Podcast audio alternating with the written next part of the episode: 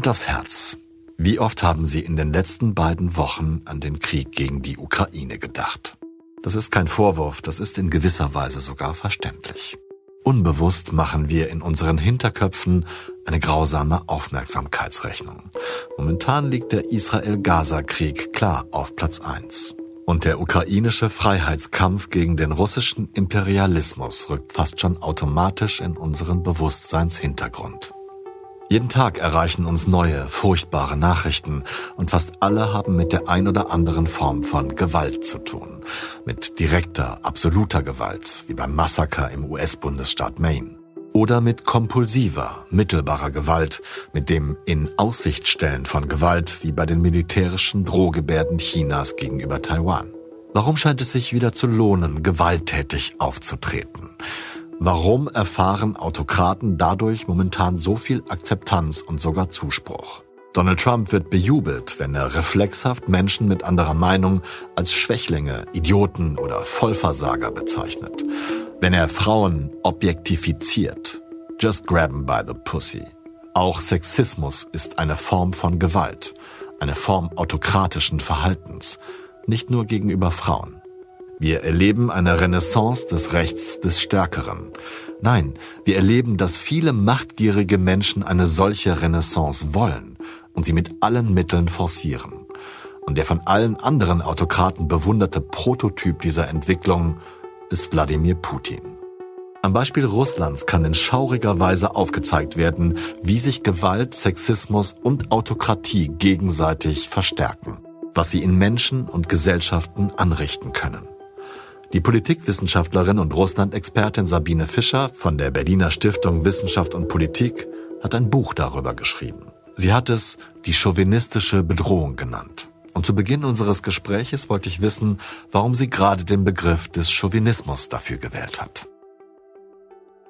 Weil der Begriff auf in meinen Augen einzigartige Art und Weise drei Elemente von Herrschaft zusammenführt, die ich in den letzten 10, 15 Jahren als immer dominanter empfunden habe bei meiner Beschäftigung mit Russland, auch bei meinen vielen, vielen Reisen, während ich da gelebt habe und so weiter. Und das, diese drei Elemente sind eben aggressiver Nationalismus und Imperialismus zum einen, zum zweiten Sexismus, also dieses extreme Patriarchat, das sich herausgebildet hat auf allen Ebenen, privat, gesellschaftlich und auch in der Politik.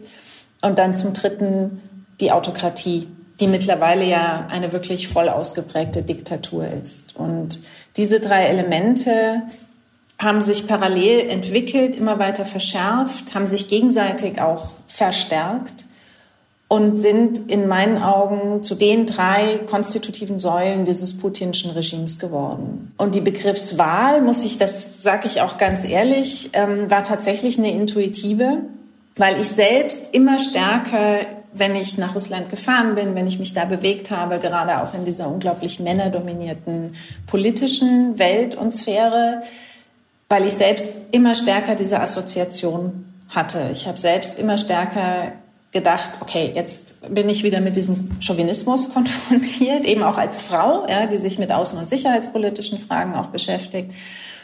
Und dann habe ich nach Beginn der Vollinvasion im Februar letzten Jahres einfach angefangen, mich auch systematischer mit diesem Begriff, den ich vorher nur assoziiert hatte, zu beschäftigen. Und so ist diese Idee entstanden. Das ist ja schon schlimm genug, was Sie gerade dargelegt haben, wie sich diese drei Elemente gegenseitig bedingen und verstärken. Und gleichzeitig habe ich in Ihrem Buch gelernt, dass Chauvinismus auch Militarismus fördert. Wie kommt das zustande? Also was wichtig ist, und das führe ich ja auch im Buch aus, ähm, ist zu verstehen, dass sowohl Nationalismus, aggressiver Nationalismus als auch Imperialismus und Sexismus in sich autokratisch strukturiert ist. So kommt diese Verbindung zustande. Und alle drei Elemente, also Nationalismus, Sexismus und Autokratie, fördern Gewalt. Es geht mir darum, klarzumachen, wie diese Merkmale, diese Herrschaftselemente sozusagen dazu geführt haben, dass Gewalt sich in diesem gesamten System völlig entgrenzt hat. Und Militarismus ist natürlich auch ein Ausdruck dieser Entgrenzung von Gewalt. Das, und führt dann auch wieder zurück zu militaristischen, hypermaskulinen Männerkulten etc. Ja, also das, da gibt es ganz enge Zusammenhänge. Mir ist einfach wichtig, diese Zusammenhänge aufzuzeigen und zu zeigen, wie dieses Kontinuum von Gewalt eben wirklich alle Ebenen in diesem System immer stärker dominiert hat und wie es sich dann nach außen in diese zunächst mal, also man, diese, diese volle Invasion in die Ukraine, darüber haben wir auch schon mehrmals in Ihrem Podcast gesprochen, ist nicht der Beginn des Kriegs in der, gegen die Ukraine. Der lag 2014. Und Russland war ja über die letzten Jahrzehnte fast ununterbrochen in Kriege und militärische Konflikte verwickelt. Und auch darüber sind diese Tendenzen eben verstärkt worden, weil diese kriegerischen Konflikte im Äußeren natürlich auch Rückwirkungen auf das politische System, auf die Atmosphäre in der Gesellschaft etc. gehabt haben. Also all das hat diesen Militarismus verstärkt. Und Militarismus ist eben ein, sozusagen eine Konsequenz ähm, der Richtung, in die sich dieses politische System und dieses Regime entwickelt haben. 1989 endet die zehnjährige Militärintervention Russlands in Afghanistan. Russische Kinder, die danach geboren wurden, haben kein Jahr erlebt, in dem ihr Heimatland nicht in irgendeinem Konflikt militärisch mitgemischt hat. Schon 1991 griff Russland in den georgisch-südossetischen Krieg ein, der sich im folgenden Jahr auf Nordossetien ausweitete. 1992 war auch das Jahr, in dem Russland in Transnistrien aktiv wurde. Russische Soldaten sind bis heute dort. 1994 bis 1996 der erste Tschetschenienkrieg, 1999 bis 2000 der zweite Tschetschenienkrieg. Dazwischen und danach immer wieder Einsätze in diversen Kaukasuskonflikten. Russische Soldaten waren auch Teil der KFOR-Truppe im Kosovo-Konflikt und sie unterstützten den Kampf gegen den Islamischen Staat. Seit 2015 greift Russland militärisch auf Seiten des Diktators Assad in den syrischen Bürgerkrieg ein. Seitdem auch mit dem Vorwurf massiver und wiederholter Kriegsverbrechen russischer Söldner und regulärer Truppen. Seit 2018 kämpfen russische Söldner in Libyen und in anderen afrikanischen Staaten. 2014 annektierte Russland die Krim mit Hilfe seines Militärs und unterstützte danach die prorussischen Separatisten im Donbass. Wir alle wissen, wie die Geschichte danach verlief. Sie haben vorhin schon angedeutet, dass die russische Gesellschaft schon immer als recht gewalttätig erlebbar war.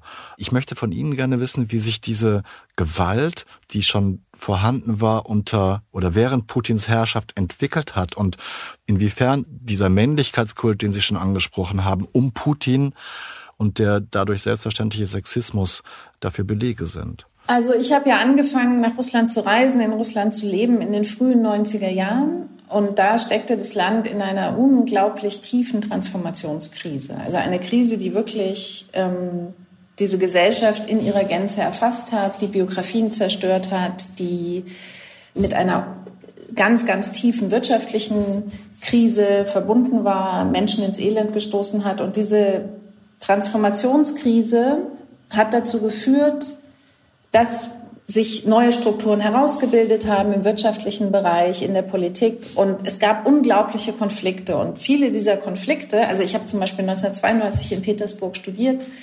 Ähm, Petersburg war damals die Hauptstadt der organisierten Kriminalität in Russland. Und es gab einfach unglaublich viele Gewaltkonflikte zwischen diesen neuen und alten Akteuren, die da sozusagen ihre Felder abgesteckt haben und ihre Territorien markiert haben. Wladimir Putin wurde 1992 vom St. Petersburger Bürgermeister Anatoly Sobchak zu einem seiner Stellvertreter ernannt. Sobchak wurde Putins politischer Ziehvater. Immer wieder wurde sein Ziehsohn damals mit Korruption in Verbindung gebracht. Die Zeitung Vidomosti sah ihn sogar in der Nähe von Größen der russischen Mafia. 1994 sagte der zweite Bürgermeister Putin vor deutschen Wirtschaftsvertretern, dass eine Diktatur nach dem Vorbild des Chilenen Augusto Pinochet die Lösung für die damals aktuellen Probleme Russlands sei. Er würde es begrüßen, sollte der russische Präsident Boris Jelzin eine solche Herrschaft anstreben. Das berichtete der WDR in einem zeitgenössischen TV-Feature. Man kann das noch heute im Archiv der Zeitung Neues Deutschland nachlesen. Natürlich verlinke ich die entsprechenden Seiten. Putin unterschied bei jener Aussage zwischen notwendiger und krimineller Gewalt. Kriminell, wenn sie auf die Beseitigung marktwirtschaftlicher Verhältnisse abziele, notwendig, wenn sie private Kapitalinvestitionen befördere oder schütze. Die anwesenden Deutschen, darunter der stellvertretende deutsche Generalkonsul, sollen freundlich applaudiert haben. Als Sobchak 1996 abgewählt wurde, trat Putin von seinen Ämtern zurück und half im örtlichen Team für den Präsidentschaftswahlkampf von Boris Jelzin mit, dessen stellvertretender Kanzleileiter er 1997 wurde. Ein anderer Aspekt auch verbunden, wenn ich jetzt noch auf die 90er Jahre blicke, mit eben dieser Transformationskrise war die Zerrüttung gesellschaftlicher Strukturen, auch die Zerrüttung privater Strukturen. Ja, die Tatsache, dass ganz viele Menschen in eine elende Situation abgeglitten sind. Alkoholismus war ein riesiges Problem, damit häufig verbunden häusliche Gewalt. Ähm, auch einfach viele Schlägereien. Ja, also das waren Dinge, die man in unseren in der deutschen zum Beispiel oder anderen europäischen Gesellschaften so nicht kannte.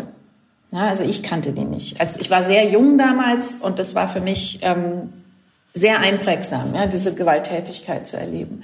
Ganz katastrophal auch auf die Entwicklung der, der russischen Demokratie hat sich dieser Konflikt zwischen ähm, dem ersten russischen Präsidenten und dem noch aus der Sowjetzeit vererbten sozusagen Parlament, dem obersten Sowjet 1993 ausgewirkt, ja, der ja auch mit Gewalt beendet wurde. Also Panzer, die damals das äh, Gebäude des Parlaments äh, in Moskau beschossen haben. Es gab viele Tote. Und viele äh, Beobachter und Beobachterinnen sehen darin zum Beispiel einen negativen Gründungsmythos sozusagen dieser russischen Demokratie. Ja, die sehen die russische Demokratie genau in diesem Verfassungskonflikt eben von Anfang an und in sich gebrochen. Und da ist auch sehr viel dran. Ich muss ehrlich eingestehen, dass ich die Vorgänge von damals nicht mehr wirklich in Erinnerung hatte. Geholfen hat mir eine zeitgenössische Spiegel-TV-Reportage. Die Anmoderation fasst zusammen, was damals Ende September bis Anfang Oktober 1993 geschah. Am Ende jener Verfassungskrise in Russland ließ Boris Jelzin tatsächlich sein Parlament im Weißen Haus von Moskau mit Panzern beschießen. Wir wollen keine Gewalt und brauchen sie auch nicht. Die Mehrheit der Russen steht hinter uns, so Boris Jelzin vor zwei Wochen. Zumindest in einem Punkt hat er sich geirrt. Guten Abend, meine Damen und Herren. Zur allerletzten Rettung des Landes beendeten gestern Panzer den Kampf um die Macht in Moskau. Der ehemalige Apparatschik Jelzin reagierte so, wie er unter den Sowjets gelernt hat, mit Gegnern umzuspringen. In den vergangenen 40 Stunden ließ er diverse Zeitungen und Parteien der Opposition verbieten und über 800 Personen festnehmen, alles im Namen der Demokratie. Seine Gegner, ein anachronistischer Haufen von Stalinisten, Nationalisten, Militaristen und sonstigen Assadeuren, nahmen die Verstöße ihres Ex-Genossen gegen die Ideale der Demokratie zum Vorwand für die Revolte im Weißen Haus. Dabei hat Russland diverse Herrschaftsformen über sich ergehen lassen müssen, nur eine bislang noch nicht, die parlamentarische Demokratie. Und dann kommt der erste Tschetschenienkrieg 1994 bis 96, extrem gewalttätig ähm, wieder ein, ein, ein großer Gewaltschock, durch den natürlich in erster Linie die Menschen in Tschetschenien gegangen sind, aber auch natürlich die russische ähm, Mehrheitsgesellschaft. Also dieses Chaos, das mit unwahrscheinlich viel Gewalt aufgeladen war, das prägte die Gesellschaft in den 90er Jahren. Und dann kam eben um den Jahrzehntwechsel 19 90er und 2000er Jahre Wladimir Putin an die Macht und er wurde von vornherein als der starke männliche Führer stilisiert. Das war das Image, mit dem er angetreten ist. Auch wieder verbunden mit einem neuen unglaublichen Gewaltkonflikt, nämlich dem Beginn des Zweiten Tschetschenienkrieges im Herbst und Winter 1999. Und von da an kann man beobachten, wie eben diese drei Elemente, die ich vorhin beschrieben habe, also ein starker Nationalismus, diese, diese Hypermaskulinität und Sexismus und Autokratie, sich konsequent weiterentwickeln. Das Regime hatte natürlich in gewisser Weise auch Glück, weil in den 2000er Jahren auch erst einmal eine Phase des größeren Wohlstandes ähm, eintrat. Ja, also Russland profitierte damals sehr von den gestiegenen ähm, Rohstoffpreisen auf den internationalen Märkten. Es kam mehr Geld ins Land, obwohl die Korruption natürlich weiter groß war. Aber es führte zu einem größeren Wohlstand und einer wirtschaftlichen Stabilisierung für die Mehrheitsgesellschaft. Und das hat natürlich sehr viel dazu beigetragen, dass diese Imagekonstruktion auch gewirkt hat, weil viele Menschen eben wirklich den Eindruck bekamen, dass dieser starke Führer, dieser hypermaskuline Mann, Wladimir Putin, das Land wirklich aus dem Chaos geführt hat. Ja? Und das ist die Basis all dessen, was wir dann in den 2010er Jahren eben an Verstärkung dieser Trends und, Radikal und der Radikalisierung äh, beobachtet haben als Gegenentwurf zu den Jelzin-Jahren, wo man nicht nur eine, eine wirklich schwächelnde russische Nation auf wirtschaftlicher Ebene, auf gesellschaftlicher Ebene, eine, eine Zersetzung der Gesellschaft äh, beobachten konnte und auch einen Führer, der, der das verkörpert, indem er betrunken auftritt, indem er äh, irrlichternd Politik betreibt und so weiter. Und insofern kann man schon verstehen, dass die, dass die Leute Putin zugejubelt haben, wenn er das vielleicht auch nur zufällig in den Griff bekommen hat. So empfinde ich das. Also tatsächlich ist es so, dass Putin eben auch von Anfang an sich selbst zum Gegenbild des äh, ausgeschiedenen ersten Präsidenten ähm, Boris Jelzin stilisiert hat. Und das, das ist sehr, sehr wichtig gewesen in diesen ersten Jahren seiner Herrschaft. Ich glaube, was ein ganz wichtiger Punkt war, und damit ist ja dann auch in der Außenpolitik immer stärker gespielt worden von dem Regime, war dieses Gefühl der Erniedrigung, das viele Menschen, viele Männer vor allen Dingen auch ähm, hatten in dieser Transformationskrise. Also man verliert sozusagen seine existenzielle Grundlage, man verliert die Kontrolle, ähm, man wird abhängig in ganz vielen verschiedenen Arten und Weisen. Und was dadurch entstanden ist, ist ein großes Gefühl der Erniedrigung. Und auch auf der politischen und auch auf der außenpolitischen Ebene gab es dieses Erniedrigungsgefühl, weil man eben auch seinen Status verloren hatte. Ja, also durch den Zerfall der Sowjetunion, die Kontrolle über die Nachbarstaaten, die früher eben zum sozusagen russischen Herrschaftsbereich gehört hatten die Abhängigkeit in Anführungszeichen vom Westen und all diese Motive finden sich dann wieder in der außenpolitischen Ideologie, die dieses Putin-Regime in den 2000er Jahren schon langsam aufgebaut hat und die dann eben absolut politikbeherrschend geworden sind, auch für diese aggressiv nationalistische und neoimperialistische Außenpolitik, die wir in den 2010er Jahren sehen. Und das ist in Russland von Soziologen, Soziologinnen auch beschrieben worden. Also auch die Zusammenhänge zwischen ähm, diesem Sexismus und eben den anderen, den politischen Phänomenen, wobei Sexismus natürlich auch in sich ein zutiefst politisches Phänomen ist.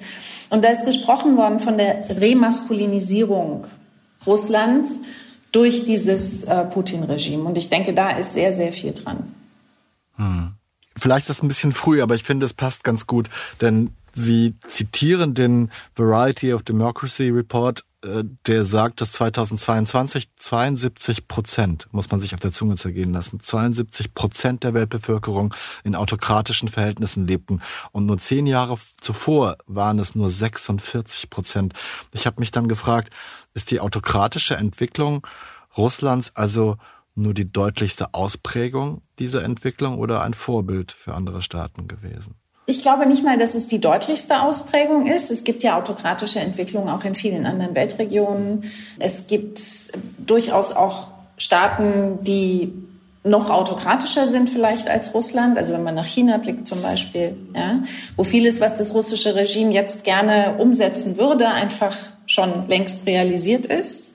Und insofern würde ich sagen, ja, das ist Teil eines Trends, eines sehr, sehr gefährlichen Trends, eben auch, und darauf kann ich wirklich immer nur wieder hinweisen, eben auch, weil Autokratisierung mit Entgrenzung von Gewalt einhergeht.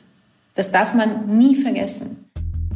Ich finde, das muss man einmal kurz und deutlich wiederholen. Autokratisierung geht mit Entgrenzung von Gewalt einher. Man muss nicht lange darüber nachdenken, um aktuelle Beispiele für diese Aussage zu finden. In Israel, wenn radikale Siedler immer wieder weitere Festungen zum Wohnen auf dem Land bauen, das längst anerkanntermaßen völkerrechtlich Palästinensern gehört. wenn die langjährige Regierung Vertreter dieser Radikalen ins Kabinett holt, um die eigene Macht zu sichern und dann Reformen anstrebt, die den Rechtsstaat zugunsten autokratischer Strukturen aushöhlen sollen. Man sieht es ebenso in Palästina, wo eine Terrororganisation wie die Hamas schon lange freie Wahlen verhindert, um die eigene längst autokratisch zementierte Macht zu sichern, weil sie ihre eigenen Ziele mit absoluter Gewalt verfolgen und erreichen will, ohne Rücksicht auf den Willen ihrer Bevölkerung. Und es ist egal, ob ich hier erst Israel oder erst Palästina sage. Man sieht es in Iran, wo das Regime die Unterstützung des eigenen Volkes in weiten Teilen längst verloren hat deshalb zu immer repressiveren Maßnahmen greift, um die Kontrolle zu behalten und eigene autokratische Ziele verfolgt, die weit über das eigene Staatsgebiet hinausreichen.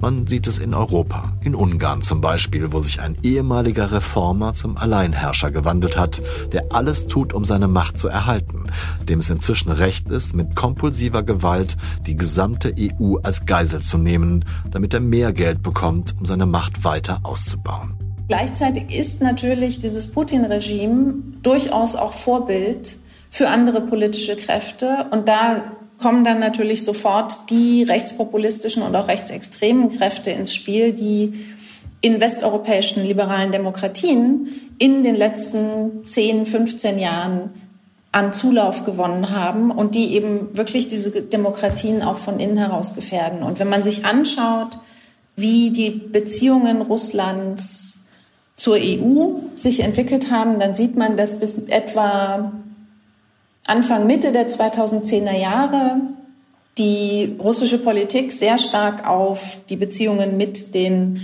Regierungen der, der EU-Mitgliedstaaten fokussiert war. Und dann beginnt ein Prozess der zunehmenden Kooperation, Zusammenarbeit, Unterstützung, Austausch mit vor allen Dingen politischen Kräften am äußerst rechten politischen Rand. Ja, ob das jetzt der Rassemblement oder Front National in Frankreich ist oder die AfD in Deutschland oder ähnliche Kräfte in anderen ähm, westeuropäischen oder europäischen Demokratien, ist ganz egal. Also die russische Politik in dem Maße, wie sich die Beziehungen mit den EU-Mitgliedstaaten, die offiziellen Beziehungen verschlechtert haben, ist die russische Politik ausgewichen auf diese Kräfte und ein Ziel dieser Politik oder das wichtigste Ziel ist natürlich, weil die russische Politik sich eben gegen alles wendet, was mit liberaler Demokratie ähm, zu tun hat, ist einfach auch die liberalen Demokratien Westeuropas ähm, in, in der EU von innen heraus auszuhöhlen. Ja.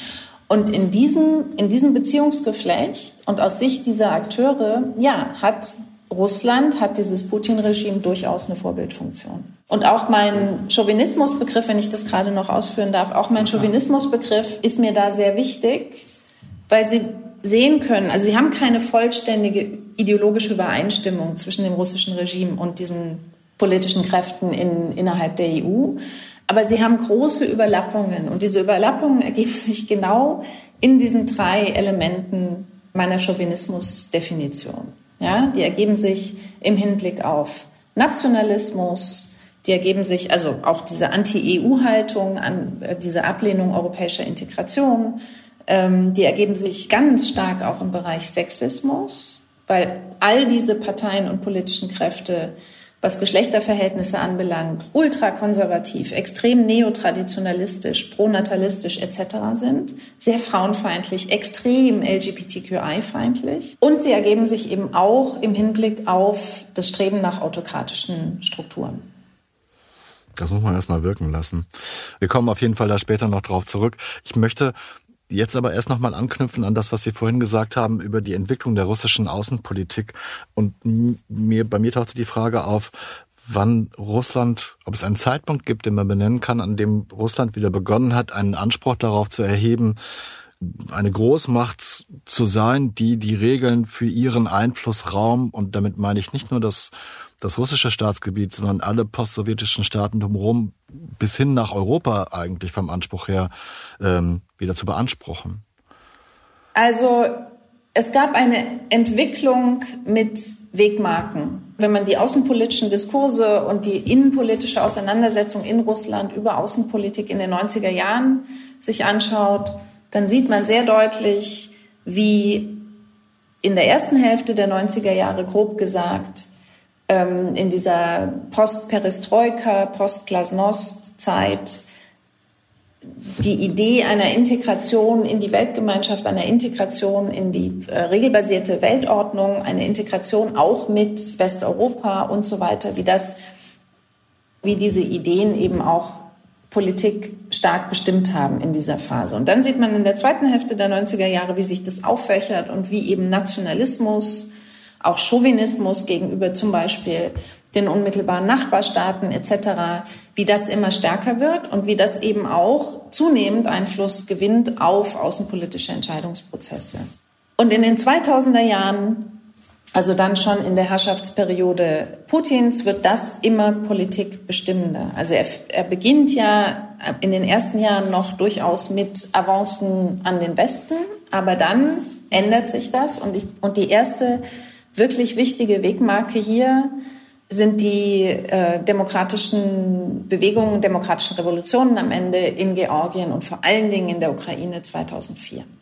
Im Januar 2004 trat Michael Saakashvili die Nachfolge von Eduard Shevardnadze als Präsident Georgiens an. Zuvor hatten die Menschen in der sogenannten Rosenrevolution gegen die althergebrachten Strukturen und die traditionelle Macht korrupter Clans aufbegehrt. Die Rosenrevolution wurde zum Vorbild weiterer friedlicher Revolutionen in ehemaligen Sowjetrepubliken. Während der Orangenen Revolution in der Ukraine im Herbst 2004 schwenkten Anhänger des Präsidentschaftskandidaten Viktor Juschenko georgische Fahnen. Juschenko selbst begrüßte seine Anhänger mit einer roten Rose. Da sieht man ganz deutlich, wie die russische Politik in Reaktion darauf anfängt, sich zu drehen. Und das hat sehr viel damit zu tun, dass aus Sicht der politischen Elite in Russland diese demokratischen Umbrüche aus zwei Gründen extrem gefährlich und bedrohlich waren. Der eine Grund war, dass man einfach den Eindruck hatte, und zwar nicht unberechtigterweise, mit diesen Umbrüchen, mit diesen politischen Umbrüchen in einem so wichtigen Nachbarstaat wie der Ukraine wächst sozusagen der Einfluss der Europäischen Union, des Westens, während der russische Einfluss abnimmt. Das ist das eine. Das zweite, und ich glaube, das war aus Sicht Putins und seines engsten Kreises, der sich da schon herausbildete, fast das Wichtigere. Der zweite Punkt war, dass man diese demokratischen Umbrüche eben auf sich selbst bezogen hat. Dass man das sofort eingeordnet hat als mögliche Bewegung, die am Ende auch zu einem solchen Umbruch in Russland führen könnte. Ja.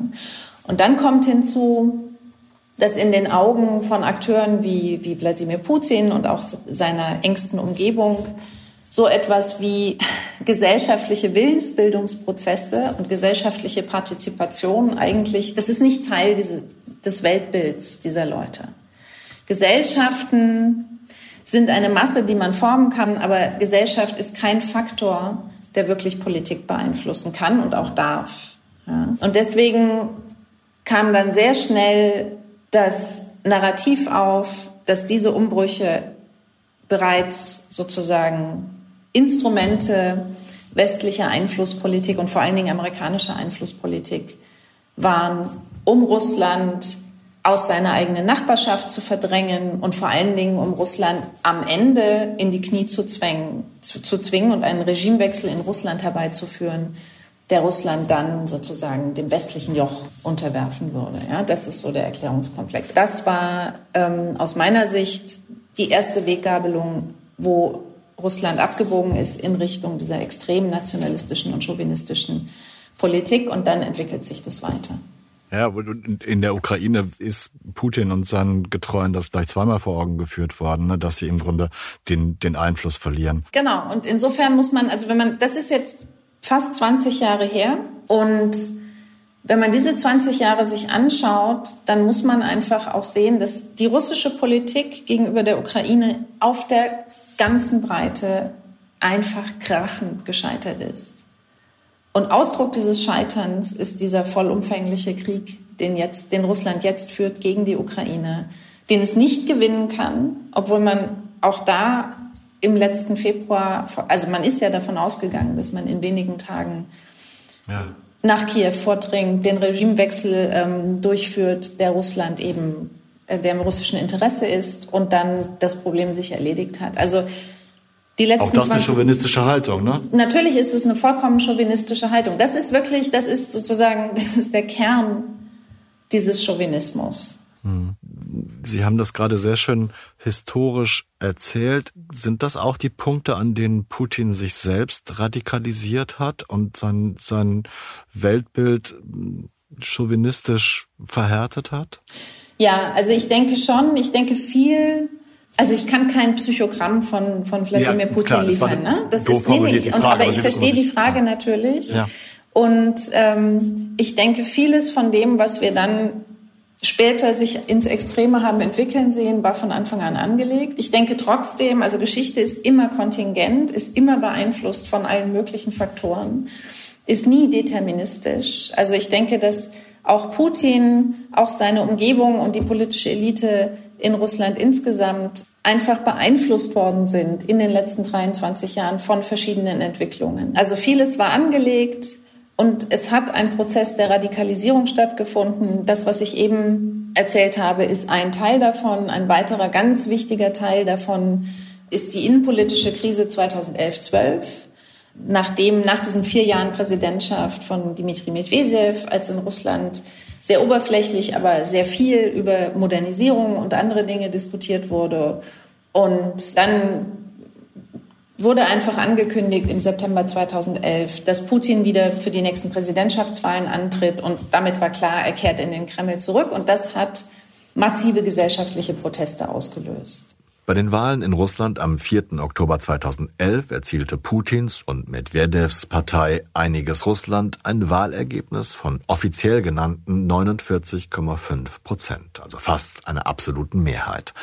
Internationale Beobachter mahnten erhebliche Verletzungen demokratischer Grundregeln an. Die OSZE stellte häufige Manipulationen und Verfahrensverletzungen fest. Am nächsten Abend gingen tausende Menschen in Moskau und St. Petersburg auf die Straße. Die größte oppositionelle Demonstration seit Jahren. Die Protestierenden schwenkten Schilder mit dem Slogan Gebt dem Volk seine Stimme zurück und riefen Russland ohne Putin. Die Rede eines politischen Aktivisten an jenem Tag und seine anschließende Verurteilung zu 15 Tagen Haft wegen Widerstands gegen die Staatsgewalt sorgte auch international für Aufsehen. Sein Name Alexei Nawalny. So, und dann hat das Regime das erste Mal wirklich in den Abgrund einer demokratischen, einer möglichen demokratischen Revolution im eigenen Land geschaut und hat entsprechend reagiert. Ja, das russische Regime regiert auf solche Krisen, wir haben vorhin über Gewalt gesprochen, grundsätzlich mit Gewalt. Und innenpolitisch setzte sich diese gewalttätige Reaktion dann eben in eine systematische Ausweitung und Verschärfung von Repressionen um in Form von repressiven Gesetzen, in Form von Niederschlagungen dieser Proteste, die da stattfanden im Winter 2011, 12 und im Frühjahr 2012 und so weiter. und also das war ein ganz wichtiger Punkt der Radikalisierung. Dann folgt natürlich der Beginn des Krieges gegen die Ukraine 2014. Nochmal eine enorme Radikalisierung im Inneren, weil, das, weil dieser ähm, Krieg ja auch im Inneren sehr massiv genutzt worden ist, auch nochmal zur Mobilisierung der Bevölkerung. Und der nächste Zeitraum, in dem eine massive Radikalisierung stattfand, war das Jahr 2020. Und diese Pandemie hatte ähm, enorme Auswirkungen auf die russische Innenpolitik in vielerlei Hinsicht, also auch zum Beispiel in Form dieser sehr, sehr radikalen Selbstisolation äh, Putins. Ja? Mhm. Also die bis heute anhält. Ne? Die bis heute anhält und man kann wirklich sehen, wie auch seine Äußerungen sich verändert haben in dieser Zeit. Und zwar gerade auch im Hinblick auf die Ukraine. Ja. Also die Pandemie, die ja am Anfang fast ein Riesenprojekt von ihm zum Entgleisen gebracht hätte, nämlich die Verfassungsreform, die er angestrengt hat im Januar 2020 und die darauf abzielte, ihm auch verfassungsrechtlich die Möglichkeit zu geben, bei den Präsidentschaftswahlen 2024, also nächstes Jahr, wieder anzutreten, was er vor dieser Verfassungsreform eben rechtlich nicht gekonnt hätte. Dann kam die Pandemie. Das hat zu großer Instabilität geführt. Und dann entwickelte sich das weiter. Also die Verunsicherung wieder, ja, setzt sich dann um in eine Radikalisierung.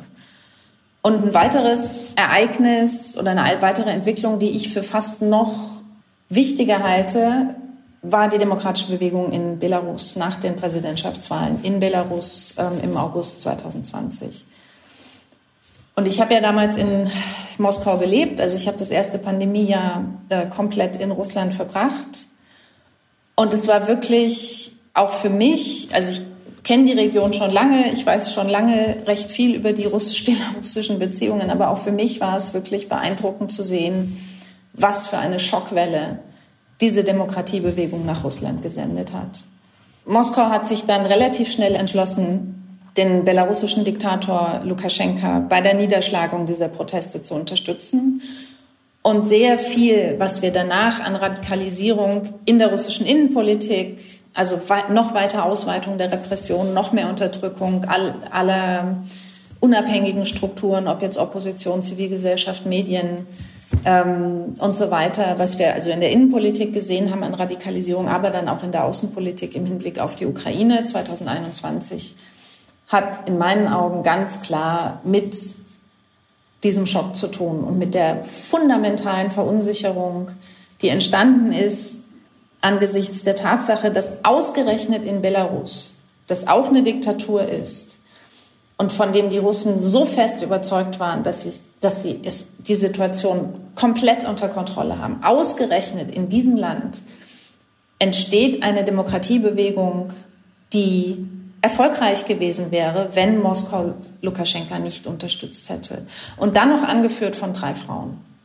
Ja, also diese Kombination war, die war einfach grunderschütternd und hat sehr, sehr viel beeinflusst, was danach kam.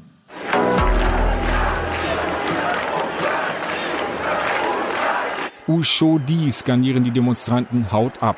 Viele von ihnen schwenken die Fahne der Opposition. Zehntausende Menschen strömten in Minsk in Richtung Unabhängigkeitsplatz. Damit gehen die Proteste gegen Staatschef Alexander Lukaschenko zwei Wochen nach der umstrittenen Präsidentenwahl weiter.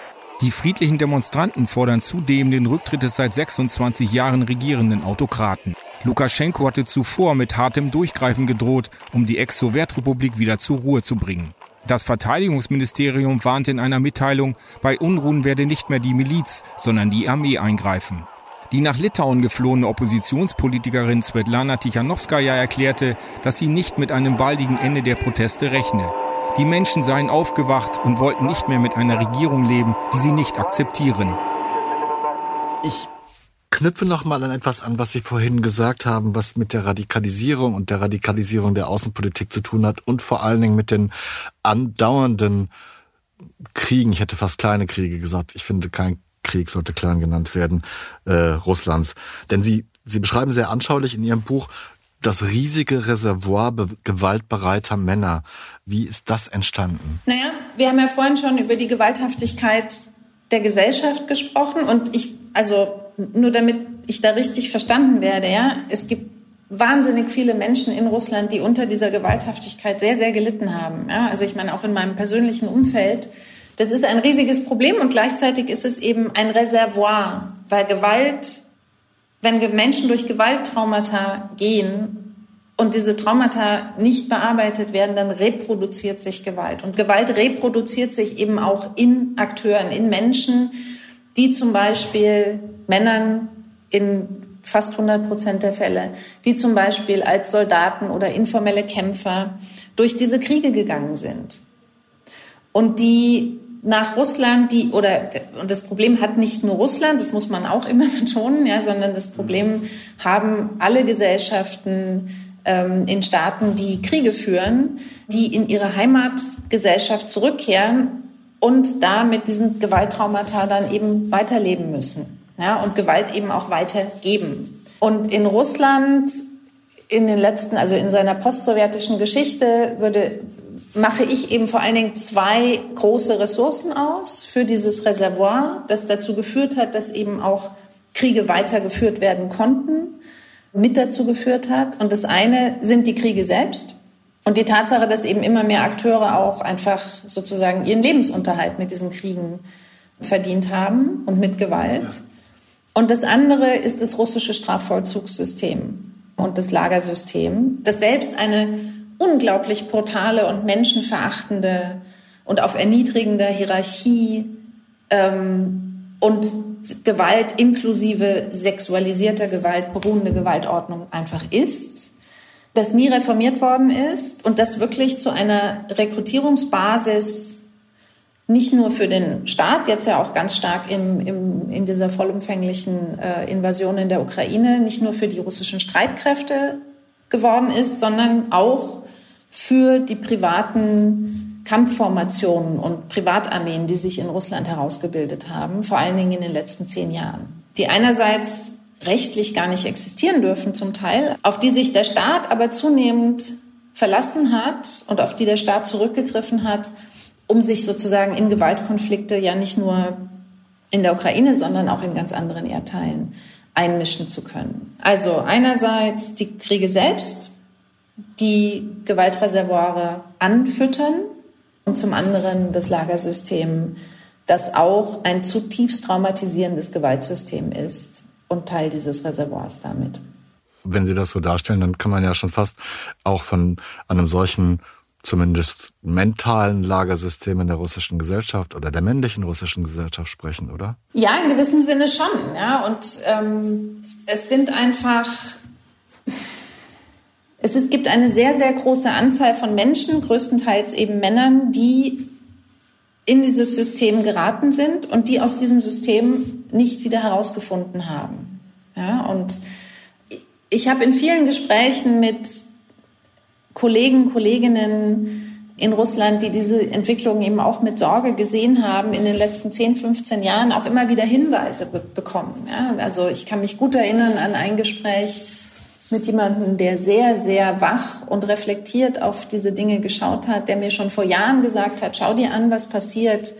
Diese Proliferation von Sicherheitsdiensten, die wir haben, diese Tausenden und Tausenden von jungen Männern, die einfach nichts anderes können und nichts anderes, denen nichts anderes einfällt als diese Tätigkeit. Das wird immer stärker in Militarismus und in Gewalt führen. Ja, und das, also insofern, das ist wirklich ein langfristiger Trend, der jetzt seinen Höhepunkt erreicht hat in Gestalt dieser Vollinvasion und der natürlich nochmal durch dieses durch diesen wahnwitzigen Krieg nochmal verstärkt wird. Also das ist ein völkerrechtswidriger Angriffskrieg, der auf Vernichtung der Ukraine ausgerichtet ist. Und die ukrainische Gesellschaft geht durch ein entsetzliches, als Opfer dieser Aggression durch ein entsetzliches Gewalttrauma. Und die russische Gesellschaft geht ebenfalls durch ein Gewalttrauma als Tätergesellschaft. Und man kann überhaupt nicht unterschätzen, wie sehr das diese Gesellschaft deformiert.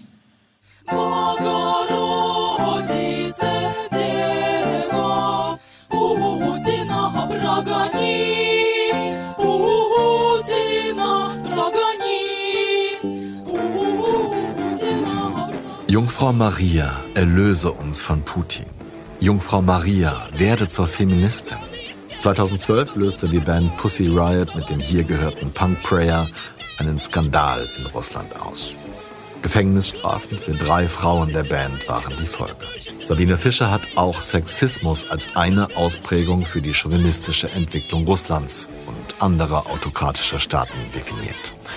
In ihrem Buch schreibt sie ausführlich über den Kampf feministischer Aktivistinnen gegen den Chauvinismus in Putins Machismo-Reich.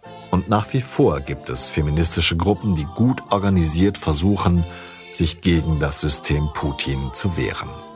Aber es gibt auch Frauen, die das chauvinistische, gleichberechtigungsfeindliche System unterstützen und davon in gewisser Weise profitieren.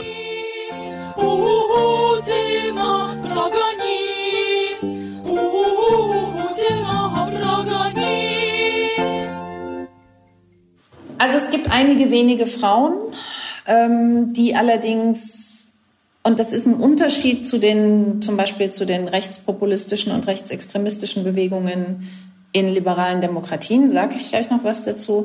Diese Frauen in Russland, also zum Beispiel ähm, Matvienko, die Vorsitzende des äh, Föderationsrates oder auch diverse weibliche Duma-Abgeordnete, die haben eine gewisse Identifikationsfunktion, also Man platziert einige Frauen, damit eben auch Frauen sich so ein bisschen wiederfinden im politischen System. Ähm, die haben Legitimationsfunktionen, die unterstützen sehr, sehr prononciert die chauvinistische Politik des Regimes in ihrer ganzen Bandbreite. Also wenn man zum Beispiel die sogenannte Kinderrechtsbeauftragte von Wladimir Putin, Maria Lova-Belova, ähm, nimmt. Lova-Belova ist gemeinsam mit Putin, hat der Internationale Strafgerichtshof im April einen Haftbefehl gegen sie erlassen, weil sie eben maßgeblich beteiligt ist an der Deportation von tausenden ukrainischen Kindern aus den besetzten Gebieten nach Russland. Ähm, die Frau hat selbst, ich, kann, ich vergesse immer die genaue Zahl, über 20 eigene und adoptierte Kinder. Also, und sie wird eben in Russland wirklich zum Sinnbild dieses eigentlich mittlerweile faschistischen Frauen- und Familienideals und sie steht für einen genozidalen Aspekt dieses russischen Krieges in der Ukraine, nämlich die Deportation und die Entführung, ähm, also das Stehlen von ukrainischen Kindern. Also diese Frauen unterstützen die chauvinistische Politik, sie sind Aushängeschilder und sie sind Komplizinnen dieser Verbrechen, die da begangen werden. Und sie sind gleichzeitig absolut nicht Teil der Entscheidungsprozesse. Also keine dieser Frauen, die ich jetzt genannt habe, ist wirklich Teil dieses engeren Kreises um Putin herum, der vielleicht noch so ein bisschen Einfluss hat auf seine Entscheidungen. Und das unterscheidet sie eben stark von Figuren wie Marine Le Pen in Frankreich oder auch einigen der äh, AfD-Politikerinnen in Deutschland oder ähm, Meloni in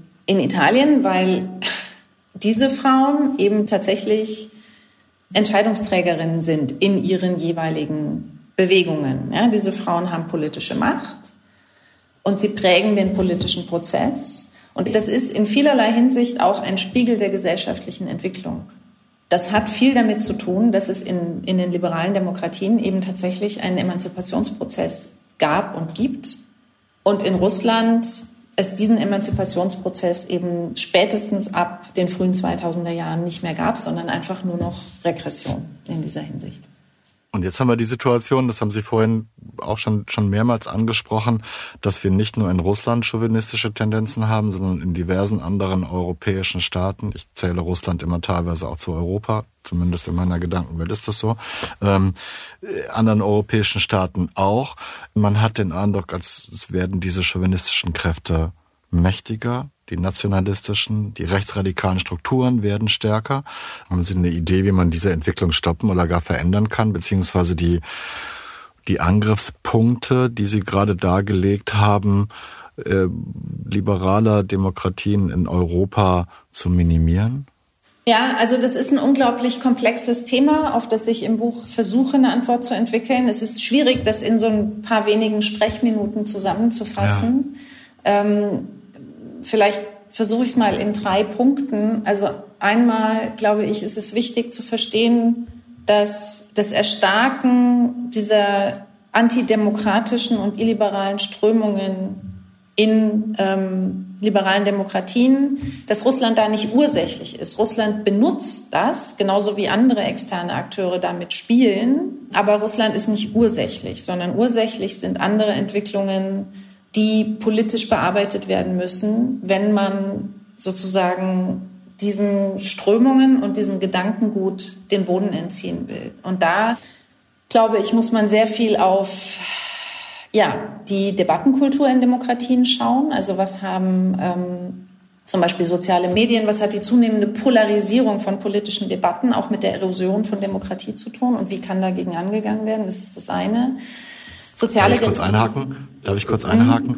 Das heißt, äh, man darf nicht den Fehler machen, Russland für die, diese Entwicklungen verantwortlich zu machen, weil wir selber darauf aufpassen müssen, dass diese Entwicklungen bei uns nicht voranschreiten. Natürlich, richtig? ja, klar. Und deswegen ist auch, also Russland, diese russische Aggression muss bekämpft werden. Ja, sie muss in der Ukraine bekämpft werden, sie muss in der gesamten russischen Nachbarschaft bekämpft werden, sie muss natürlich auch bei uns zu Hause bekämpft werden. Aber das macht diese Probleme, das wird diese Probleme nicht beseitigen. Ja, und, und ich glaube, es ist ganz wichtig, ähm, sozusagen weiter mehrdimensional darüber nachzudenken und eben politische Strategien zu entwickeln. Und Eine weitere, ein weiteres riesiges Problem ist einfach soziale Ungleichheit. Demokratie ist ein Gleichheitsversprechen. Und wenn immer mehr Menschen in demokratischen Systemen sich vom Staat äh, sozusagen verlassen fühlen, zurückgelassen fühlen, wenn ihre wirtschaftliche Existenz schwindet oder sie Angst haben müssen, dass sie schwindet, dann muss gegengesteuert werden. Das hat nichts mit der Bekämpfung der russischen Aggression zu tun, sondern mit Problemlösung in unseren eigenen Systemen. Migrationspolitik ist ein weiterer Themenkomplex, ja, wo sich ja ganz viel festmacht, was mit dem Erstarken dieser rechtspopulistischen und rechtsextremen Strömungen zu tun hat. Also das, denke ich, ist eine ganz, ganz wichtige ähm, Stoßrichtung, um die Resilienz von liberalen Demokratien gegen diese Erosionsprozesse von innen heraus zu stärken. Und dann gibt es natürlich sehr viel, was auf der internationalen Ebene gemacht werden muss, von der Bekämpfung der russischen Aggression in der Ukraine, sprich alles, was geht an militärischer, politischer, wirtschaftlicher Unterstützung für die Ukraine, für die anderen Nachbarstaaten auch, die bedroht sind, also Moldau, Georgien etc. Auf globaler Ebene haben wir einen Kampf der Narrative mittlerweile. Denn auch hier positioniert Russland sich ja im Zusammenhang mit dem Krieg und darüber hinaus ganz stark gegen den Westen, gegen die liberale Weltordnung. Ich versuche im Buch das zu fassen mit dem Begriff von Räumen, also Deutschland, seine europäischen Partner, auch auf, der transatlantischen Ebene, die Akteure müssen alles dafür tun, um Räume zu erhalten und zu stärken, in denen liberale Demokratie sich weiter entfalten kann. Diese Räume erstrecken sich in meinen Augen auch auf pro-ukrainisch, demokratisch, liberal und tolerant gesinnte Menschen in und aus Russland und in aus und aus Belarus zum Beispiel. Da geht es nicht nur um Geografie und um sozusagen Konfrontationen entlang staatlicher Grenzen. Die Konfrontation haben wir jetzt und das ist furchtbar und darauf muss reagiert werden, aber es muss gleichzeitig auch noch ein Verständnis dafür da sein, dass es eben über die staatlichen Grenzen hinaus auch Menschen gibt aus Russland, aus Belarus, die Teil dieser Räume sind. Und das meine ich mit, mit Räumen. Also das ist sehr komplex und es, es zieht sich im Grunde genommen über sehr, sehr viele Ebenen. Also eine Strategie, wie diesem, dieser Aggression und diesem Chauvinismus begegnet werden kann. Und ich versuche einfach im Buch dafür ein Angebot zu machen dem Chauvinismus und der Aggression durch Differenziertheit, Verständnis und Gesprächsbereitschaft entgegenwirken. Jeden Tag und auf vielen Ebenen. Das wird nicht einfach. Es recht nicht, wenn die ganzen Autokraten heute mit scheinbar einfachen Lösungen locken. Mit bösem Schwarz und gutem Weiß statt vieler verschiedener schwieriger Graustufen. Ein leichter, ein schneller, ein verführerischer Weg der auch noch belohnt wird. Denn wenn man sich entschieden hat, findet man dort viele Menschen, die einen sofort bestätigen. Ja richtig, Ausländer raus, das sind alles Kriminelle. Die Familie muss geschützt werden, genau. Deshalb brauchen wir mehr deutsche Kinder und mehr deutsche Hausfrauen. Und verdammt nochmal, es gibt nur zwei Geschlechter. Wenn du das auch findest, dann bist du bei uns im Autokratie-Club genau richtig. Herzlich willkommen. Ich finde, genau so funktioniert das wenn wir nicht die Räume öffnen, von denen Sabine Fischer gesprochen hat. Die Räume in Politik und Gesellschaft und die in unseren Köpfen. Das war 8 Milliarden, der Auslandspodcast des Spiegel. Immer wenn ich mit Sabine Fischer spreche, lerne ich etwas dazu. So auch diesmal. Ich danke ihr für das Gespräch und ihre Zeit. Immer wenn Janis Schakarian meine Folgen gegencheckt, findet er Verbesserungsvorschläge. Für die Kontrolle und die Vorschläge danke ich ihm. Immer wenn Marc Glücks meine Folgen mischt und produziert, kann ich mir sicher sein, dass sie nachher fantastisch klingen. Ich danke ihm für die Sorgfalt und seine Expertise. Immer wenn uns Frauen, Männer und diverse Menschen auf die Mailadresse 8 Milliarden@spiegel.de schreiben, freue ich mich über das Interesse und hoffe auf Nachsicht, weil ich momentan nicht viel Zeit zum Antworten finde. Aber das wird sich ändern. Versprochen. Und immer wenn uns neugierige Menschen bis zum Ende zuhören, macht mich das stolz und glücklich. Danke. Bleiben Sie tapfer und gesund. Ich verbleibe bis zur nächsten Folge. Ihr Olaf Häuser.